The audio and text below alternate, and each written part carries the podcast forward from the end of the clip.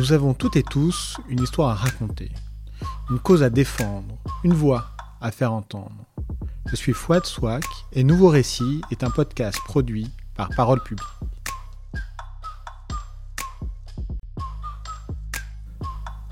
Je dois vous faire une confidence. J'aurais beaucoup aimé appeler ce podcast Conversation. Conversation, c'est très évocateur. Mais cette idée se trouvait confrontée à deux problèmes. Le premier, c'est qu'il n'est pas très original. Bon, ça, c'est un fait. Le second problème, qui en réalité n'en est pas un, est d'arriver un peu tard sur la scène du podcast francophone. Et si Conversation n'est pas le titre officiel de ce podcast, c'est ce que vous trouverez ici. Des échanges, des dialogues, des conversations. Au fond, ce que je veux surtout, c'est parler avec mes invités de la fabrique de l'écriture, quelle que soit sa forme, quel que soit son style, son but, sa couleur. C'est pour cela que je me suis arrêté sur le titre de Nouveaux Récits, le podcast qui parle des histoires déjà écrites, mais aussi de celles qui restent à inventer. Alors, autrices et auteurs, journalistes et blogueurs, speechwriters et copywriters, tous réunis pour la même cause, celle d'imaginer et décrypter le monde, celui qui nous entoure, à travers les mots, des textes puissants et des prises de parole engagées.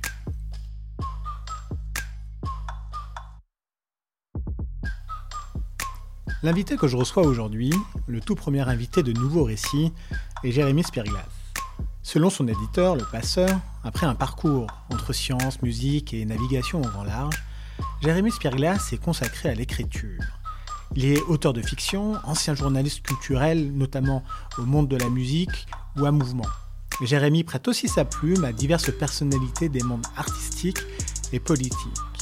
Il écrit de nombreux textes pour de très grandes institutions culturelles françaises. On peut notamment citer quelques-unes de ces institutions, comme la Philharmonie de Paris, l'IRCAM, le Théâtre des Bouffes du Nord ou encore l'Opéra de Paris.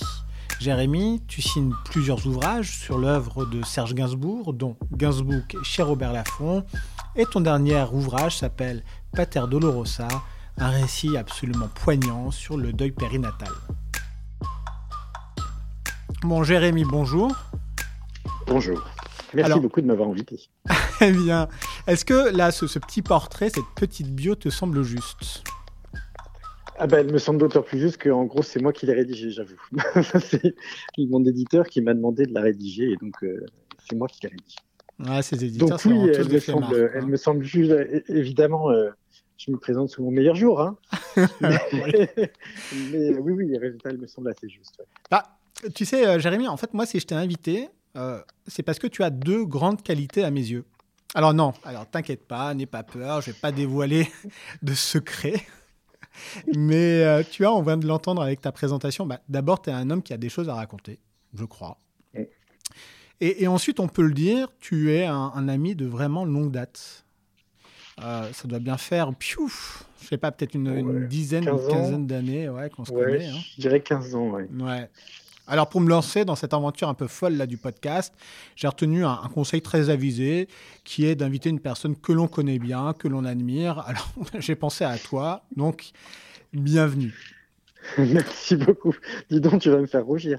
Et tu sais, tu sais ce que j'ai découvert en préparant un petit peu cette émission? Parce que oui, même si je te connais, j'ai essayé un peu de hein, la préparer.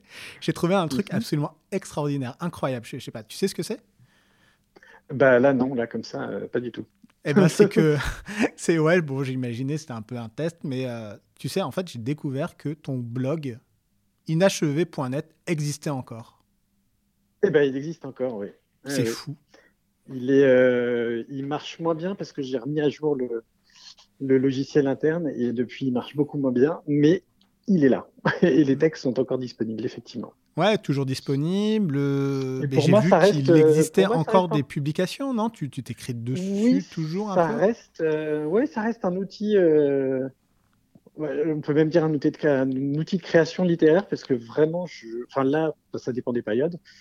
Mais par exemple, pendant toute la période du confinement et des choses comme ça, j'ai écrit tous les jours dessus. J'en avais besoin. C'était une manière de c'était une manière de, rester, de ne pas devenir fou, quoi. Mais euh, mm.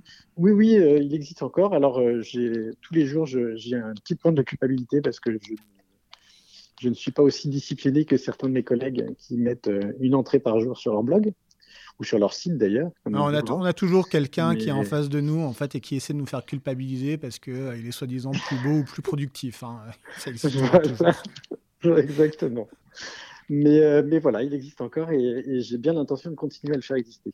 Et euh, tu as publié dedans, j'ai vu ça, des extraits d'un texte mhm. qu'on connaît bien, toi et moi, surtout toi d'ailleurs, parce que tu l'as euh, écrit, et alors qui s'appelle euh, Je suis guéri. C'est le premier manuscrit, le premier texte qui a intéressé des éditeurs. Alors on sait tous hein, que c'est très difficile pour un primo-écrivain là de faire entendre sa voix. Ça passe souvent mhm. par un, premier roman. Et alors c'est quoi euh, l'histoire là de, de, ce texte? Tu veux dire l'histoire, l'intrigue du texte ou l'histoire Qu'est-ce qui m'est arrivé avec ce texte? Qu'est-ce qui t'est arrivé avec ce texte et quelle est l'intrigue alors, l'intrigue du test, hein, c'est donc un roman qui est euh, d'inspiration autobiographique, même s'il euh, n'y a rien de, du tout autobiographique dedans. C'est juste, j'imagine, euh, un personnage qui serait moi, mais qui aurait peut-être pris d'autres décisions dans d'autres circonstances. Donc, le principe, c'est quelqu'un qui sort de dépression, qui est toujours peut-être un peu dépressif au fond de lui, et qui, un matin, se réveille. Il a fait un il a fait un rêve et il a vu dans son rêve tous ces psys morts. Il avait fait une longue psychanalyse avec euh, plein de psys différents et là, il les voit en rêve tous morts. Et donc, il interprète son rêve, il, a pas, il fait son travail d'interprétation et puis il décide euh, bah, de terminer sa psychanalyse en assassinant tous ces psys. Voilà. C'est le, principe euh, qui est donc en fait, c'est de l'humour noir, on va dire. C'est en fait à mi-chemin entre Woody Allen et, il y a un excellent euh, film euh, britannique de 1949, je crois, qui s'appelle Noblesse oblige. Et euh, mm. voilà, c'est vraiment, ça se veut de l'humour noir pour parler un petit peu à la fois de mon histoire, de la psychanalyse, et aussi de la manière dont la psychiatrie fonctionne aujourd'hui. Enfin, mm. fonctionnait en fait à l'époque, c'est-à-dire il y a une vingtaine d'années, en gros. Et donc, puisque tu me demandes ce qui s'est passé avec ce texte, le fait est que au départ, c'était pas forcément le texte principal sur lequel je, travaillais. J'avais deux textes, euh, c'était donc dans les années 2002-2003. Euh, j'avais deux textes sur lesquels je travaillais, et celui-là, finalement, c'était un peu mon texte récréatif. L'autre était plus sérieux, mais j'avais du mal à m'y mettre. Et celui-là, c'était plus facile parce que c'était récréatif. Et euh, a un jour, je sais plus pourquoi, mais si j'avais une amie qui voulait les candidater dans des maisons d'édition, et comme elle n'osait pas y aller toute seule, je l'ai accompagnée déposer son CV dans des maisons d'édition en sixième arrondissement de Paris. Mm. Et je me suis dit, tant qu'à faire, moi, je vais déposer euh, bah, les, les, premières pages de mon, de mon manuscrit. Je ne sais plus, j'avais. j'avais ah, pas tout le manuscrit, juste les premières pages. Non, parce que tout, c'était pas fini. tout, tout bêtement, c'était pas fini. Donc, j'ai dû bah, déposer, je sais pas, 50 pages, un truc comme ça. Euh. Et euh, en quelques semaines, j'avais reçu cinq ou six appels euh, ouais, un truc comme ça, euh, deux, maisons qui étaient intéressées par le texte. Et à partir de là, je me suis retrouvé embarqué dans un truc que je ne souhaite à personne, euh, qui arrive malheureusement à beaucoup trop d'auteurs. C'est-à-dire qu'en fait, les éditeurs disent Ah oui, ça nous intéresse, on a envie, on a très envie, mais il faut retravailler, il faut faire ci, il faut faire ça. Et puis finalement, on a beau travailler dans tous les sens, ça ne, ça ne voit jamais le jour. Euh, et d'autant plus, moi j'avoue, ça m'a fait des nœuds au cerveau à une époque. C'est que j'avais plusieurs, donc maisons, plusieurs maisons intéressées, et les instructions de ces maisons, de chacune de ces maisons, étaient un peu diamétralement opposées. Il y en avait un qui voulait me l'envoyer dans la comédie complètement légère, l'autre dans le drame complet, l'autre encore il fallait donner plus de matière à ça, l'autre plus de plus de, de plus rester dans le surréel. C'est là où tu vois que la sensibilité ou la ligne éditoriale des maisons d'édition compte au final. Oui, et en même temps, euh, et en même temps, je pense que euh, en fait les, les, les, les instructions, enfin, les indications qui, de, retravail qui m'étaient données. Alors soit moi j'avais pas assez de maturité pour les recevoir pour ce qu'elles étaient, ce qui est très possible.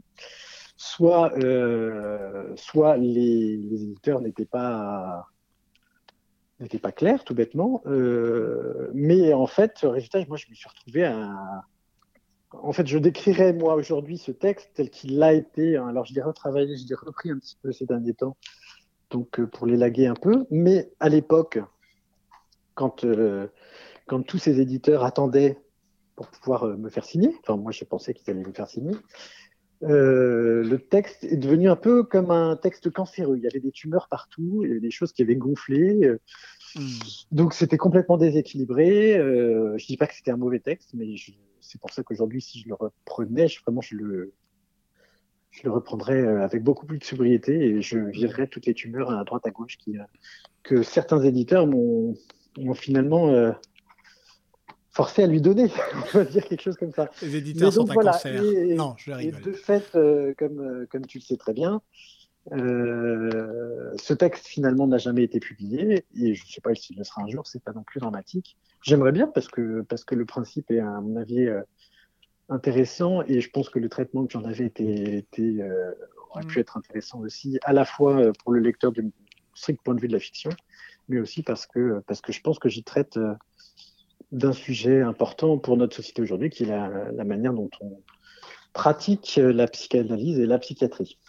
Alors sur, sur les premiers moments, moi j'avais eu une, conversation assez intéressante avec Fabrice Pio, qui est mm-hmm. l'actuel rédacteur en chef de Livre Hebdo, là, sur les premiers, tout premiers romans, et, il disait en fait que un, bon texte, un très bon texte, ou un très très bon texte, auprès d'une maison d'édition qui était présentée auprès d'une maison d'édition ou d'un éditeur, sans que euh, ce texte soit euh, recommandé, eh bien, mhm. aujourd'hui, euh, était complètement laissé à la trappe laissé un petit peu à l'abandon, n'était tout simplement pas publié, parce que déjà, déjà les, éditeurs doivent procéder à des choix, entre, euh, entre deux textes, et ils vont euh, choisir le texte qui nécessite euh, aucune retouche, ou le moins de retouche, ou le moins d'effort, ou le moins de, retravail possible.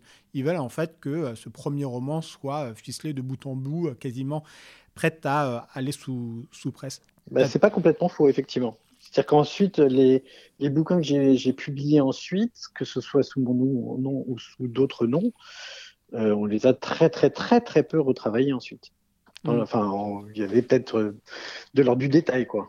C'était vraiment, oui, oui, c'est sans doute vrai. Alors tu disais un truc aussi intéressant, c'est que, bon, à la fois, euh, ce texte était une, la fiction, mais avec des, des, ressorts autobiographiques. Et moi, je, me souviens aussi, alors, je, grossis le trait, je schématise, mais d'un point de vue psychanalytique, ce que Lacan disait, c'est qu'il il y avait un schéma euh, composé de, euh, du symbolique, de l'imaginaire et du réel. En gros, tout cela se croise, se mêle, s'embrique et compose un équilibre.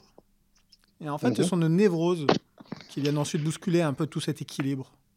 Et le truc très intéressant, je trouve, c'est que euh, pour les artistes les plus névrosés, eh bien, ce sont également finalement les plus talentueux parce qu'ils sont dotés d'une puissance créative exceptionnelle. Et c'est cette puissance créative exceptionnelle qui vient équilibrer euh, ces euh, trois registres. Et alors, il se passe euh, deux choses. Soit ça les sauve. je pense par exemple à, Luigi Pirandello, qui dans son parcours a été sauvé de la ruine grâce à, l'écriture. Et puis pour d'autres, une fois que ça s'éteint ou quand il y a autre chose, ils en viennent à, une extrémité folle. Je pense par exemple à, à Samuel euh, Beckett. Donc, bon, est-ce que toi, euh, tu euh, imagines à un moment donné que l'écriture a pu te sauver ou est-ce que tu penses qu'à un, moment donné, un moment donné, notamment avec l'écriture de Je suis guéri, eh bien, c'était aussi ta propre guérison? Oui, oui, oui, pour faire simple, oui. je sais pas si ça... Sais pas si les mécanismes psychanalytiques ont été exactement ont suivi des, enfin, si ça a été aussi simple que ça, mais oui, euh, par des mécanismes détournés, certainement. Cette, euh, cette écriture m'a beaucoup aidé, oui. Ouais, c'est ce qui est super intéressant, c'est qu'on voit vraiment que l'écriture a un rôle thérapeutique qui est, qui, qui, est majeur. Hein. Oui, un rôle cathartique même, quelque chose mm. comme ça. Oui, on est, on est, on est et, et, par exemple, tu parlais de, au début euh, de notre conversation, de Pater de Rosa, qui est le, le roman, le texte que j'ai fait paraître au, Passeur en 2019. Et c'est pareil, s'il y a des. Alors là, c'est vraiment carrément autobiographique. Enfin, il y a la moitié du livre qui est carrément autobiographique. Alors, tu nous en euh, parles un peu?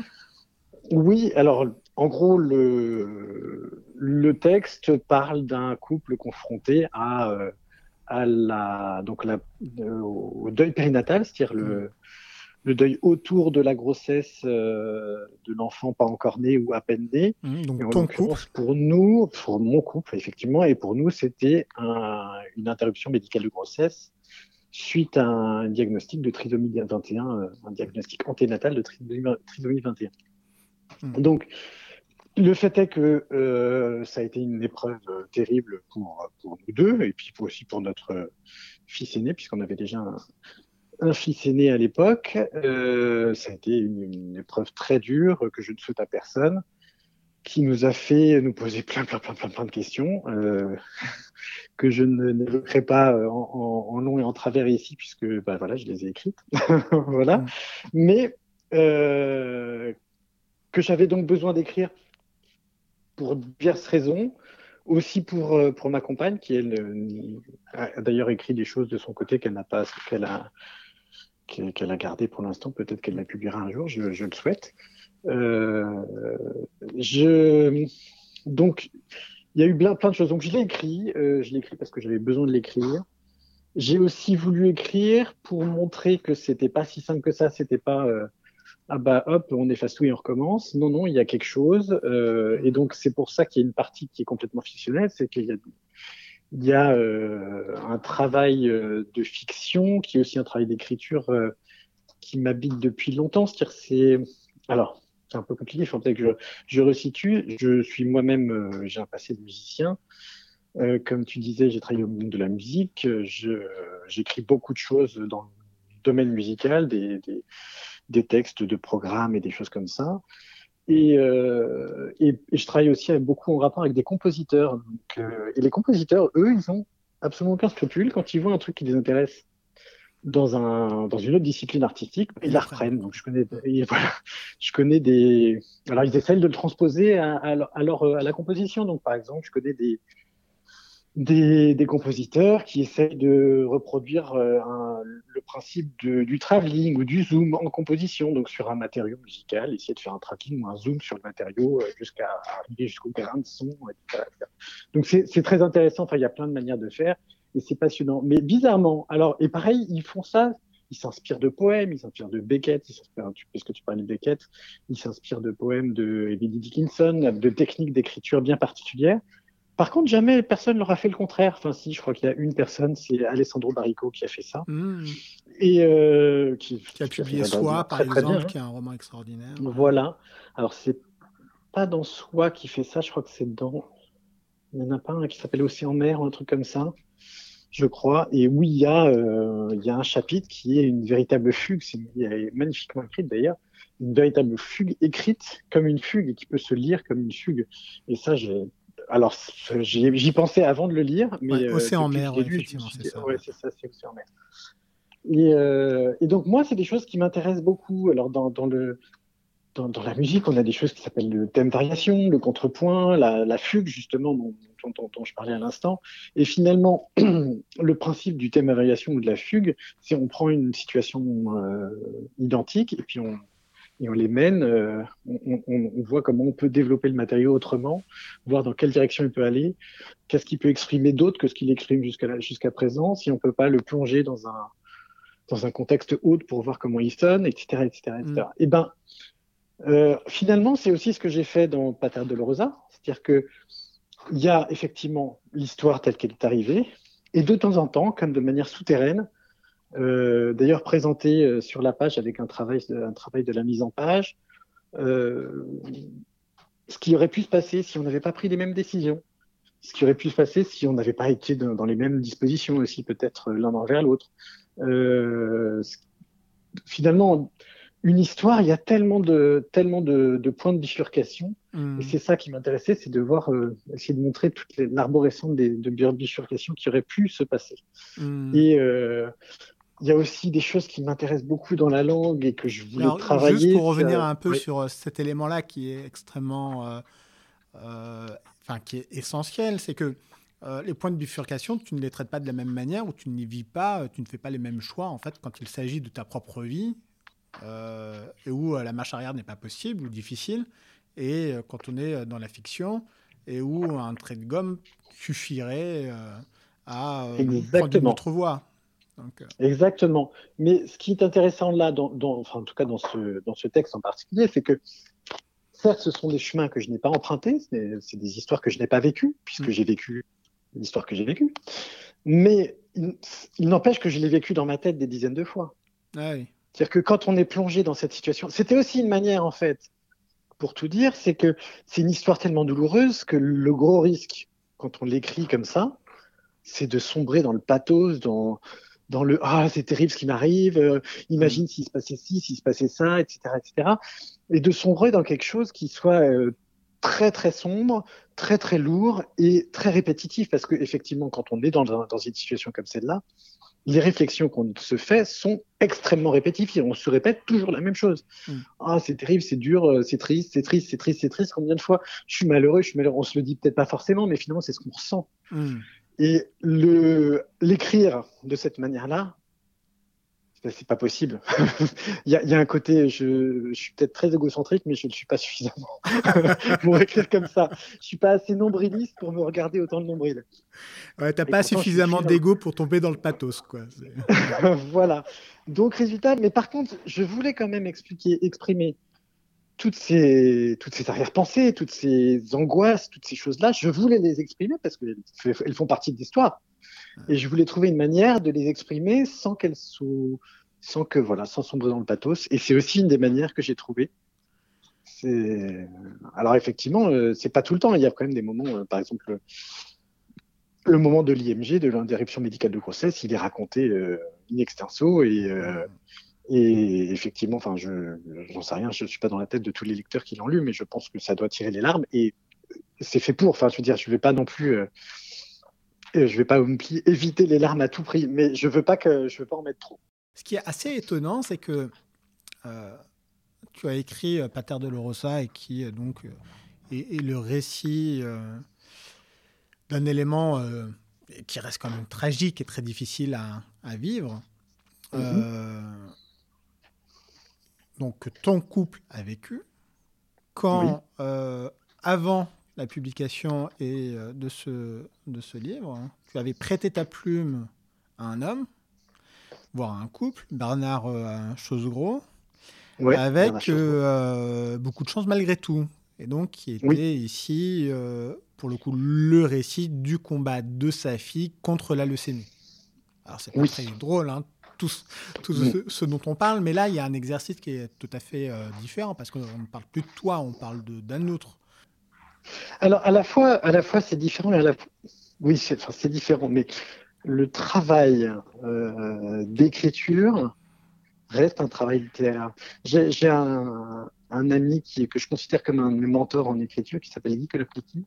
Et un jour, je lui posé la question, justement, c'était au tout début de, quand j'étais au monde de la musique, etc., je commençais dans l'écriture et je lui demandais, mais comment tu fais pour, euh, pour écrire tous les jours, pour te sentir euh, en train de travailler ta plume tous les jours? Et il dit, ben, c'est simple, même si tu écris un 1500 signes sur, euh, sur un disque, tu le traites comme un exercice littéraire, comme un, comme un exercice de style, on va dire presque.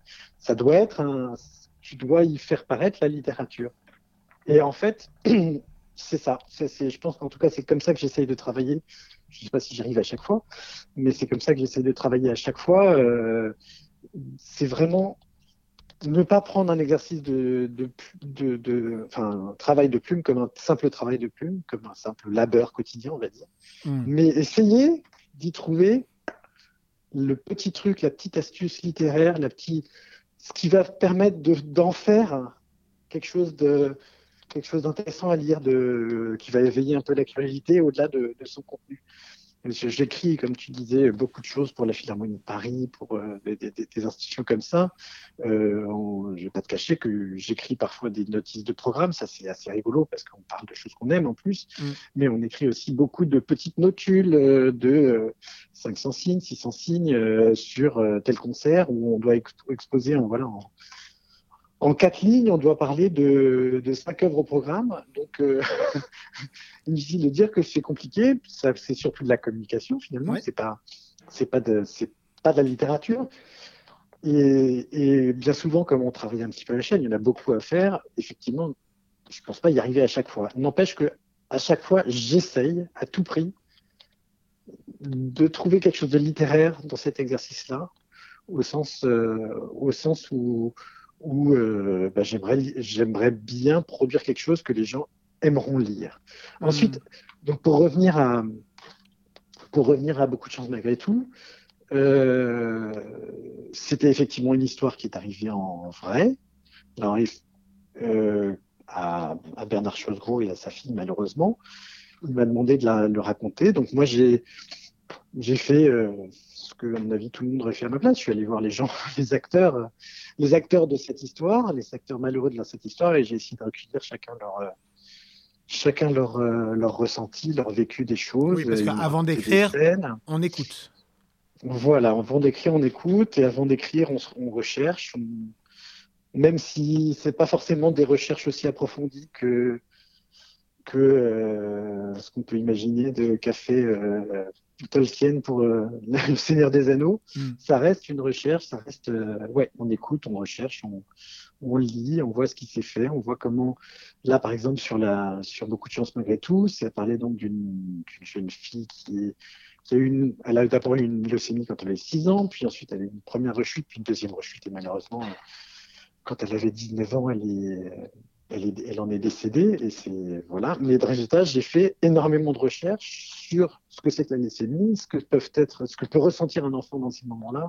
J'ai essayé de voir euh, ce qui se passe dans les dans les services de pédiatrie euh, oncologique, etc., etc. Enfin, j'ai voilà. Alors ensuite, tout ne paraît pas dans le roman, c'est pas le problème. Enfin, c'est pas un roman d'ailleurs, en l'occurrence, c'est un récit.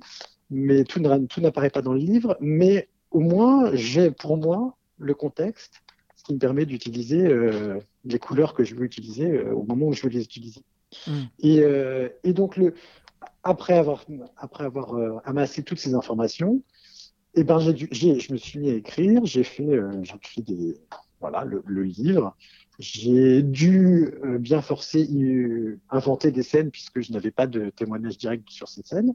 Mm. c'est des scènes qui ont été rapportées, de rapportées, de rapportées. Donc j'ai dû parfois, ou par exemple, tout bêtement. Euh, ce qui m'intéressait, c'était de montrer que même si elle était malade, cette, cette fille, cette jeune fille, elle est malade certes, mais ça n'empêche pas qu'elle a une vie, elle a vécu, et, c'était ça que je voulais, et c'était ça aussi d'ailleurs que son père voulait, voulait faire passer hein, comme, mm. discours, c'est que c'est pour ça le c'est beaucoup de chance malgré tout, c'est que finalement elle a bien vécu malgré une, vie trop courte. Donc par exemple, je voulais raconter euh, son premier baiser, et donc euh, bah, son premier baiser, euh, j'ai demandé à sa mère, est-ce que vous savez euh, avec qui c'était, quand c'était Elle m'a dit, je crois que c'était avec un tel, à telle période. Eh ben oui, mais voilà, maintenant il faut créer un chapitre. voilà. Donc on, on collecte, on va, on va chercher d'autres choses et euh, on, prend dans sa propre, dans son propre vécu, dans ce qu'on a pu entendre de, de, de ses amis, etc., hmm. Donc on invente de la même manière qu'on invente dans un, dans un roman on invente une scène, même si c'est avec des personnages tout à fait réels. Donc voilà, c'est pour montrer que oui, certes, je prête ma plume. Là, en l'occurrence, je prête ma plume à quelqu'un, mais euh, bon, c'est un, exercice un peu particulier hein, parce que c'est, euh, je prête ma plume à d'autres gens et euh, j'ai parfois moins de liberté, liberté littéraire et éditoriale que ça. Mais là, là, effectivement, il y avait vraiment un travail littéraire je ne sais pas si je, réponds à ta question. oui, tu réponds parfaitement bien. Et alors, est-ce que euh, tu peux justement parler un petit peu plus, euh, rapidement, mais un peu plus, aussi des, des, euh, autres travaux que tu as pu accomplir en tant que prête-plume Ouais, c'est vrai qu'on prête-plume. Maintenant, je dis prête-plume parce que là, ces derniers temps, jusqu'à présent, jusqu'à il y a 2-3 ans, ça posait aucun problème. Et depuis 2-3 ans, quand je dis nègre, euh, les gens euh, réagissent. J'ai beaucoup, de, j'ai, beaucoup de réflexions. Euh, alors, pourtant, c'est un, terme installé et parfois j'explique l'origine du terme qui est, qui est intéressante. Hein. Je ne sais, pas si, je sais pas si tu veux que je la réexplique ici, mais, ouais, ça vient de, en, quelques mots, en quelques mots, ça vient de Alexandre Dumas, qui est donc l'auteur de des Trois Mousquetaires et de toutes ces choses-là, euh, Alexandre Dumas n'a pas écrit tous ses romans lui-même. Grand scoop, scoop. Il n'a pas écrit tout. Il avait, euh, comme euh, finalement comme dans les grands ateliers de peintre, de peinture, il avait des petites mains qui lui préparaient une description ou ou une scène d'action ou, un portrait ou des choses comme ça. Et après, il relisait, il refaisait à sa main éventuellement, il retravaillait, mais il faisait travailler son équipe. Hmm. Le fait est qu'Alexandre Dumas était le descendant, le fils le fils ou le petit-fils, je ne sais plus, du général Dumas, mm. qui était un général, euh, alors à l'époque on disait mulâtre, mais donc aujourd'hui on dirait plutôt métis, euh, donc fils, je crois, d'un blanc et d'une esclave noire de la Martinique, j'ai mmh. des Antilles en tout cas. Il faudrait vérifier. Et euh, donc Alexandre Dumas lui-même était donc en partie noir, enfin il était métis lui aussi. Et donc ses détracteurs euh, ont commencé à le critiquer pour, son équipe d'écrivains autour de lui, en disant qu'il euh, faisait, faisait, travailler ses nègres, parce que lui-même était un nègre et qu'il voulait, entre guillemets, se venger euh, de l'esclavage et tout ça, tout ça. Enfin bref. Passons sur les détracteurs d'Alexandre Dumas. Le terme est resté. Le terme de nègre est resté et aujourd'hui il devient extrêmement péjoratif, même s'agissant d'écriture. Donc, on... moi, je dis près de plume maintenant parce que j'en ai marre. De... j'en ai un peu ras-le-bol de, ouais, de regard de te justifier. D'accord. Voilà. Et euh, des gens qui le prennent mal alors qu'il y a vraiment. Bref. Euh... Ah, il me semble tout de même en fait que sur le sujet de, euh, de, l'emploi en fait du mot nègre, hein, d'une part, je crois qu'on est euh, à peu près le seul pays au monde à caractériser en fait les prêts de plume par le mot nègre. En tant que nègre, ah bah oui, justement par l'histoire de, de Dumas. d'Alexandre Dumas. Ouais, absolument. Euh, parce qu'en anglais, on, dit bien ghostwriter, c'est-à-dire écrivain fantôme. Écrivain fantôme. Euh, bon, euh, on peut ne pas tomber sur, sur les anglicismes et utiliser le, terme de ghostwriter, mais de, de près de plume. Mais effectivement, c'est vrai que en fait, le terme de, de nègre littéraire, c'était ça reste malgré tout euh, un héritage d'un contexte esclavagiste. Donc, euh, et quand on renvoie euh, à, cela, on peut probablement faire l'économie de, de ce mot qui, qui, qui, les, les, consciences et la mémoire. On utilise celui de, de près de plume. Effectivement, on pourrait. Bien, en fait. Mais il ne faudrait pas non plus l'effacer complètement parce que ça fait partie de l'histoire. Ouais, ouais, non, mais absolument, de toute façon. Mais c'est comme je sais pas, on prend par exemple, euh, on prend par exemple, aujourd'hui on est beaucoup, et je pense que c'est un, des questions très légitimes sur les questions en fait liées à, l'écriture inclusive. Il y a euh, le terme d'autrice qui existait avant le 17e, qui a été effacé ensuite. Euh, probablement par des lexicographes sexistes et qui aujourd'hui est réemployé et, c'est très heureux. En fait, c'est très heureux. Donc euh, l'histoire de, de, la langue n'efface pas l'usage des mots, mais c'est vrai que euh, la langue évolue elle-même et puis euh, je pense que hein, c'est une très bonne chose. Oui, on est d'accord, on est d'accord, on est d'accord.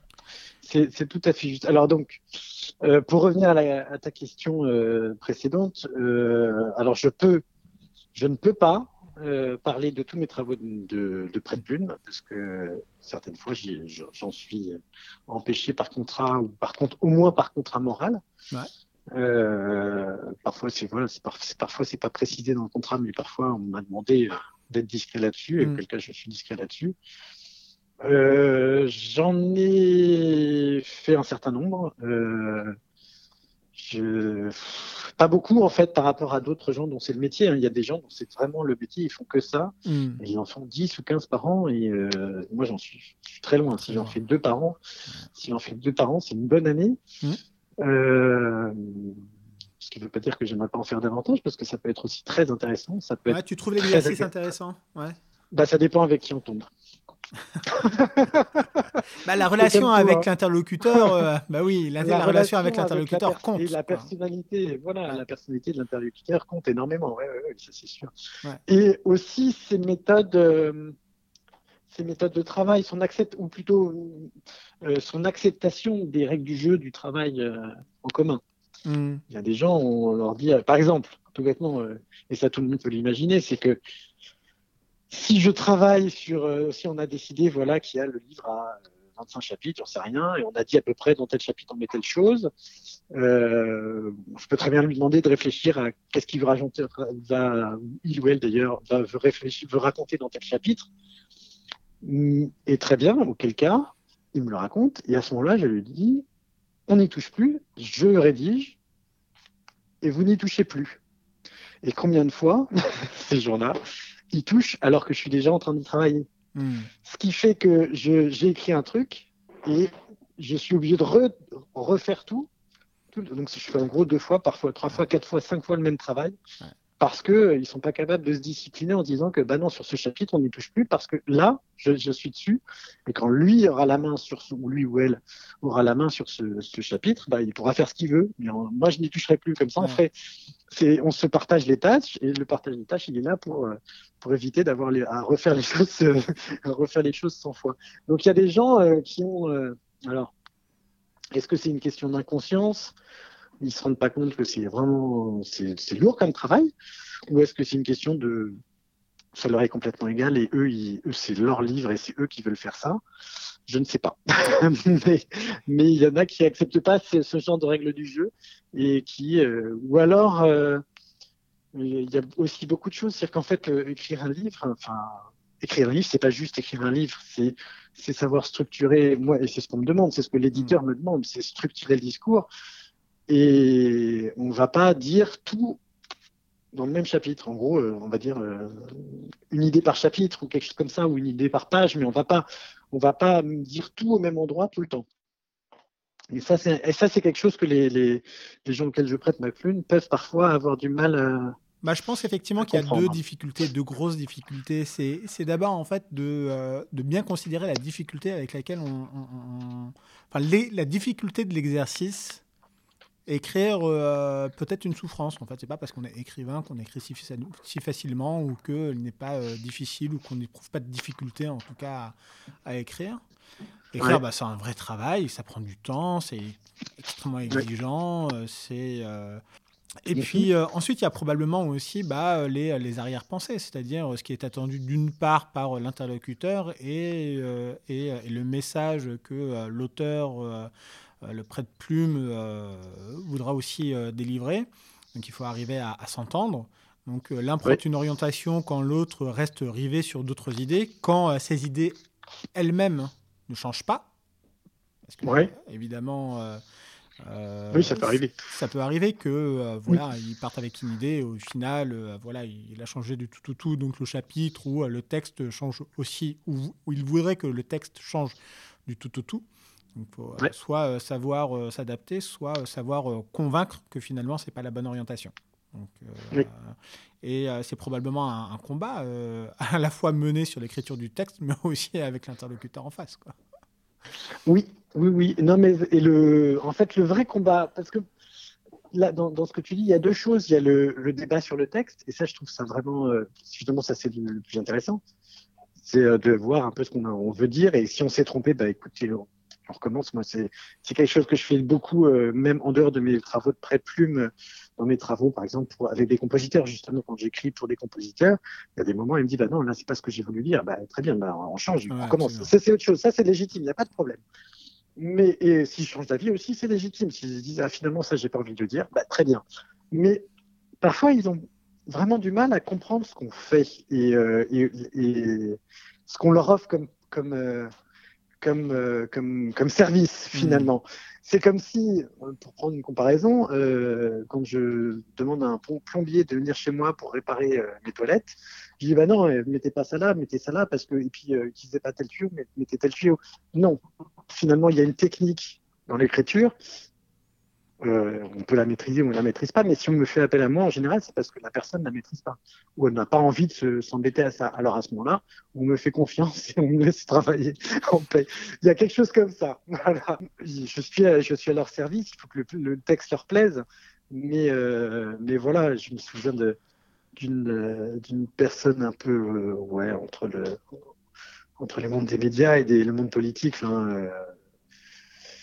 Et je lui présente un chapitre et il dit Ah oui, mais là, il faut marquer ça, il faut dire ça, et dire ça, et dire ça. Je dis Mais non, ça, là, dans ce chapitre-là, on dit cette chose-là, et ce dont vous parlez, j'ai prévu de le mettre dans tel chapitre, tel chapitre, tel chapitre. Hmm. Voilà, et c'est aussi cette, cette, manière de structurer. Et en général, au bout de quelques, quelques séances de travail, ils ont compris le principe, ils savent, ils, ont le plan en, tête et ils voient, ok, très bien, on va, parler, on va parler de chaque chose, chaque chose en son temps finalement, quelque chose comme ça. Mais il y en a qui ont du mal euh, à travailler comme ça jusqu'au bout. Alors, est-ce qu'il t'est déjà arrivé euh, euh, de finir la rédaction d'un ouvrage et, et d'avoir un, interlocuteur déçu ou un éditeur déçu? Et, Oui, pas forcément à la fin de l'ouvrage, mais lors de la première présentation. Par exemple, je, on ne se voit pas pendant longtemps, résultat, ça me permet d'avancer dans plein, dans, dans, la rédaction et j'arrive et euh, ah mais non c'est pas tout à fait ce, ce quoi je m'attendais ou euh, oui ça arrive oui, hmm. ça arrive hmm. et finalement c'est légitime et euh, alors c'est une source de, de, frustration ou d'angoisse ou de stress lorsque tu vas leur, leur présenter justement ce, ce premier travail? Ou pas du Au début, ça dépend de la personnalité en face. Ça dépend. oui, les premières fois, ça peut être une source de stress. Mais aujourd'hui, un peu moins. Enfin, ah, je veux dire, la première fois que qu'on travaille avec une personne en particulier, oui, ça peut être une source de stress. Après, dans les, dans les séances suivantes, ça va aller mieux. Euh, il y a des personnes avec lesquelles on se sent très en confiance et où ça va. Il y a parfois des très mauvaises surprises, effectivement. Ça, ça m'est arrivé, effectivement. Je pense à une pianiste, par exemple, où j'avais écrit un, gros texte pour elle et euh, bah, non, ça ne lui allait pas du tout, du tout, du tout.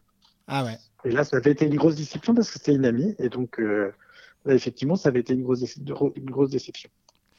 Bah, c'est drôle parce que ça m'est arrivé sur l'écriture d'un texte avec une, amie et euh, il s'est passé deux choses. La première, c'est effectivement de ne pas avoir conscience de la quantité de travail que ça pouvait impliquer. Euh, et la deuxième, en fait, c'était de produire un texte qui, euh, à l'origine, en tout cas sur les orientations, sur les attentes, euh, lui convenait très bien. Et une fois le texte en main, on s'est rendu compte que ce n'était pas du tout l'attente qu'elle avait vraiment au fond d'elle. Ouais. Moi, mon, mon, point de vue dans ces moments-là, c'est qu'en fait, ils ne savent pas, quoi. Ils savent pas ce qu'ils veulent. Hmm. En général, si c'est comme ça, c'est qu'ils savent, ils n'ont pas. Et comment tu fais pour traiter ce problème-là tu reprends, tu laisses, tu dis bon bah finalement je suis pas la personne adaptée parce que c'est aussi la, rencontre entre une personne qui attend un texte, celui qui va le produire. Euh, est-ce que ça fit, est-ce que ça match? Bon, ça ça, ça, ça dépend du contexte. Ça dépend du contexte. Par exemple, si je parle de, de, cette pianiste-là en l'occurrence, euh, bah on a on a tout arrêté. Ouais. Toujours on a Tout arrêté. Euh, beaucoup moins. on est en relation cordiale, mais on, est, on partage beaucoup moins de choses. Elle t'a payé, elle t'a réglé Parce qu'il y a aussi des questions de sous. Non, non. Non, effectivement, elle m'a pas réglé. Effectivement, vous êtes beaucoup moins amis depuis. C'était pas elle. Non, non, mais c'est pas de son fait. C'est du fait de, son. Voilà.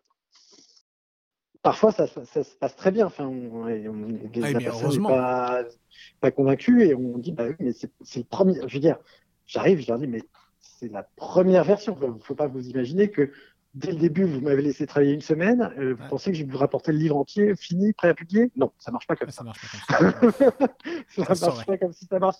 Si ça marchait comme ça, ce serait super.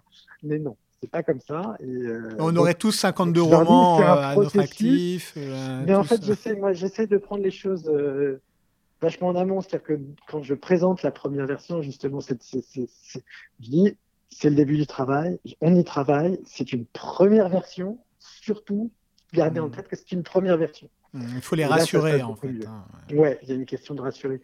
Ils ont le sentiment que quand, on leur de, quand, ils ont demandé quelque chose et qu'on leur apporte, bah, ça va être, voilà, c'est comme si on dit, ah bah non, maintenant on touche plus rien. Mais si, on peut encore toucher.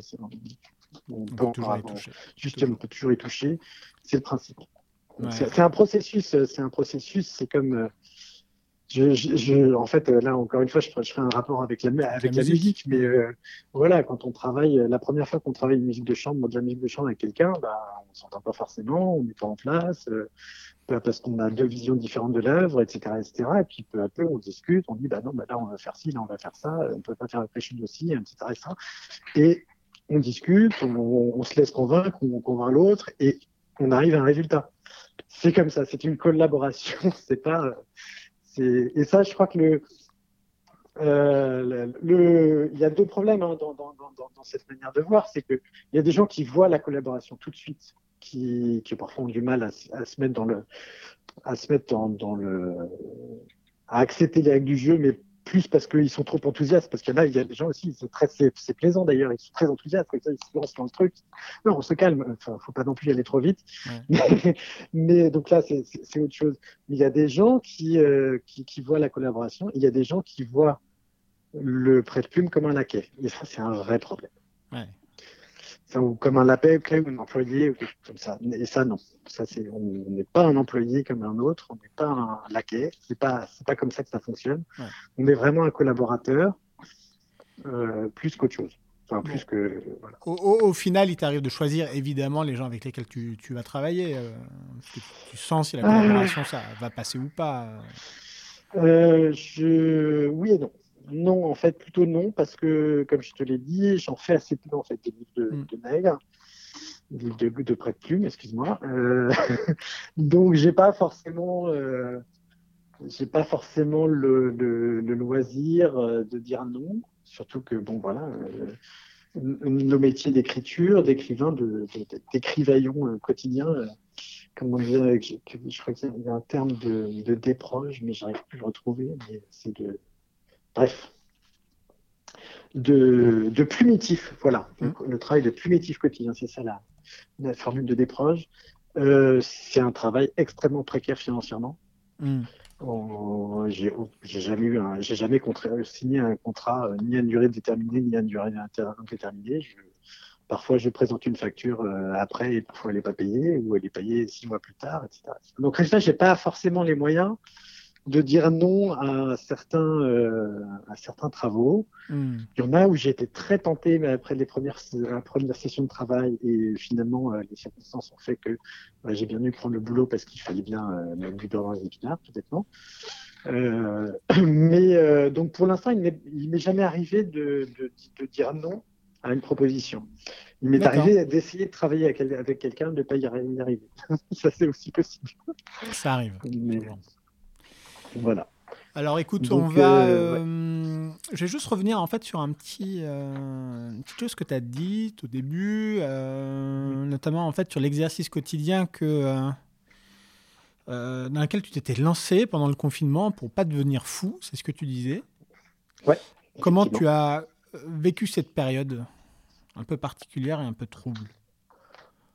Là, et de manière un peu particulière, c'est ma compagne, la mère de mes enfants, est hospitalisée. En tout cas, à l'époque, elle était possède à l'hôpital. Elle est même dans un hôpital gérontologique. Donc, euh, tu imagines combien elle était en première ligne. Ouais. Euh, et nous avons trois enfants en bas âge qui avaient à l'époque euh, bah, ça occupe 6 ans, 3 euh, ans et, et, qui venaient à peine de voilà à peine 10 mois, un truc comme ça. Donc euh, ouais, c'était c'était dur ça a été très dur, c'est que c'est moi qui étais à la maison, qui m'occupais des enfants, qui faisait tout, qui faisait l'école à la maison, et qui devait travailler à l'époque justement j'étais sur un livre de pratique-lune qui était, euh, qui était un peu coton, et il fallait que je trouve un moyen de travailler là-dedans, et c'était l'horreur.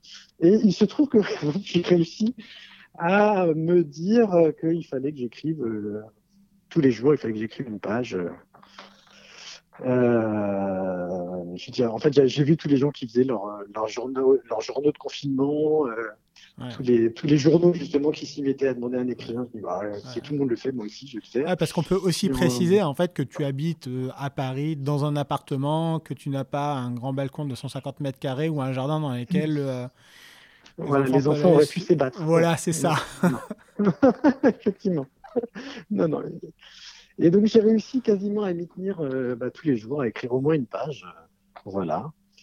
Et euh, c'était assez rigolo parce qu'alors au début c'était une page qui parlait beaucoup du quotidien et de ce que je, qu'on vivait à l'époque, comme tout le monde. Hein. Je pense que tout le monde a, dans tous les journaux de confinement, il y a un moment où on a parlé des masques, il y a un moment où on a parlé du gel hydroalcoolique, il y a un moment où on a parlé des enfants qui font n'importe quoi, enfin pour ceux qui ont des enfants en tout cas, du vide dans les rues, du silence, on a tous parlé de ça. Bref, donc il y a des moments où je parle de ça. Il y a des moments aussi où euh, bah, ça devient le début d'une fiction. C'est bah, voilà, et si on commençait tous à s'enfermer tout le temps et qu'on ne sortait plus jamais, je pense que tout le monde a fait aussi écrit à peu près ce truc-là. Où on a essayé. Alors moi, et puis il y a d'autres, il y a d'autres fictions qui sont nées. et, euh, et un exercice de, d'écriture à contrainte qui est né et qui, euh, là, va donner lieu d'ailleurs à un livre euh, en début d'année prochaine qui s'appelle, enfin, qui va, qui va s'appeler Anthropocène. Et, et, qui est assez rigolo, je pense. Enfin, le, principe, c'était quand même de me des mois et de me faire rigoler. Il y avait plusieurs contraintes qui, en fait, c'est un exercice à contrainte très olympien, euh, où, là, où, euh, je pense que les contraintes étaient très liées à, ce qu'on vivait, hein, vraiment. C'est qu'en fait, il y avait euh, il y a deux textes qui se qui parlent de la même chose, mais qui se passent dans deux temporalités différentes. Il y a un texte qui est plus ou moins dans le présent, et donc ça, il y a un texte qui est plus ou moins dans le, futur très lointain d'ailleurs. Mais les deux textes parlent de la même chose. C'est un, une espèce de structure à, une espèce d'énorme tour bizarre euh, plantée au milieu de nulle part. Et on va essayer d'expliquer pourquoi elle est là et qu'est-ce qu'elle fait là et pourquoi, etc., etc. Donc à partir du moment, donc là on a une espèce d'une unité de lieu d'action finalement, puisqu'il faut expliquer cette chose-là.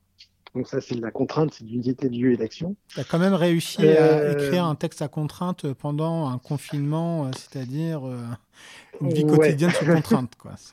Mais justement, comme tu vois, déjà, il y a une unité de lieu et d'action, c'est quand même très lié à ce qu'on disait. il y avait aussi que c'est un, un, un, truc qui est complètement abracadabra en texte. Donc c'était aussi ça, c'était un truc qui sortait complètement de l'ordinaire. c'est un peu what the fuck. C'est vraiment, donc, avec le cet objet-là qu'on est obligé d'expliquer, c'est pareil, c'était ce confinement qu'on n'arrivait pas à comprendre. Enfin, toutes ces histoires, tous ces, événements qu'on ne comprenait pas. Enfin, personne ne comprenait réellement. Et alors, ça paraît quand euh, Début d'année prochaine. Euh, la, date exacte n'est pas encore tout à fait arrêtée. On va retrouver ça chez qui? Le 5 janvier, chez Publi.net. Bah, ça, c'est un rendez-vous, ça bah oui, c'est un rendez-vous, oui. rendez-vous dans les librairies. Génial. Et alors, écoute, euh, on, en est presque à l'heure d'entretien. Euh, je vais bientôt te rendre à, ta vie quotidienne. Merci beaucoup. je vais te remercier, mais pas, pas maintenant. Je vais juste te demander peut-être euh, pour, pour, les gens qui, qui nous écoutent. Ah, j'espère qu'il y aura quand même au moins une personne, ma mère, qui, qui nous écoutera. euh, ne compte pas sur, euh, sur moi et sur cette premier épisode de, de, de Nouveaux Récits. Euh, pour exploser l'audience de, de, ton blog, hein. mais j'espère que non, mais ce sera, ce sera, ce sera le fondateur, l'acte fondateur. l'acte fondateur, exactement. Tous les, tous les fans vont se ruer dessus après pas. Non, non, en tout cas, moi, je, je, prends, je prends vraiment beaucoup, beaucoup, beaucoup de plaisir euh, à, discuter avec toi et même, en fait, en réalité, à, à, à te redécouvrir ou à te découvrir. C'est vrai que. même si euh, j'avoue que c'est un petit peu notre euh, c'est un peu notre plaisir surtout quand bah, moi j'habitais encore à, à Paris qu'on faisait encore nos parties de, de, de squash et qu'on allait ensuite au coffee parisien et qu'on débattait C'était un, souvenir incroyable. Non, alors surtout, surtout, surtout, en fait, moi, c'est la question que je te pose et euh, le service que tu pourras rendre à celles et ceux qui nous écoutent, c'est euh, quel est euh, le livre que tu pourrais acheter massivement, avoir un stock d'un seul et même livre et que tu offrirais aux gens autour de toi parce que ça t'a profondément marqué, profondément plu, profondément inspiré? Tu diras pas bon propre livre. Alors bien évidemment, Astérix euh, a cette question en dehors de tes propres ouvrages. Euh, c'est compliqué parce qu'en fait, euh, je crois que je crois que je réfléchis pas comme ça quand je quand je quand je recommande des, bouquins à, mes amis ou à mes connaissances. évidemment, il y a des il y a des auteurs qui reviendront qui reviendraient constamment, comme Proust, Pérec, Julien Gracq, des gens comme ça. Ouais, ça c'est sûr, ça reviendrait. Il y en a d'autres. Hein. Je, cite cela, mais, mais en fait, mes, mon mécanisme de recommandation ne, ne fonctionne pas du tout comme ça. C'est vraiment dans la conversation, je vais dire ah oui, non, ça me fait penser à tel truc, il faudrait que tu dises ça. C'est plus de ce genre-là. Donc, donc même, tu vois, si on parle de Pérec, évidemment, le, le, livre que j'aurais le plus tendance à recommander, c'est euh, La vie mode d'emploi. Mais euh, dernièrement, bah, j'ai pas du tout parlé de ça. J'ai parlé de quel petit vélo à guidon chromé au fond de la cour. Donc, mmh. bah, actuellement, je pense aussi en fait qu'avec l'inflation, on pourrait recommander de Pérec. Euh, c'est quoi Comment demander une augmentation ah oui, en fait, à son patron? À son patron oui. Effectivement, ce serait aussi une bonne idée. Donc, donc je, je, suis vraiment navré de ah oui, ma question est tombée. Une réponse, euh, pour le premier épisode, Théo. c'est vrai, je vais pas, je vais pas, euh, ouais, je vais, par exemple, je vais pas. Non, mais on irait euh, plutôt autour des Olympiens, quoi. C'est plutôt. Ouais, des Olympiens ou de Proust ou de Grac. c'est même pas les Olympiens, c'est vraiment plutôt Grac, plutôt, plutôt Pérec que les Olympiens dans leur ensemble. C'est plus, mais parce que Pérec, en fait, c'est aussi, il y, a un côté que je recherche moi dans mon truc, c'est que Perec, c'est beaucoup d'humour, beaucoup de construction mathématique et de, contraintes, et en même temps quelque chose d'extrêmement profond tout le temps.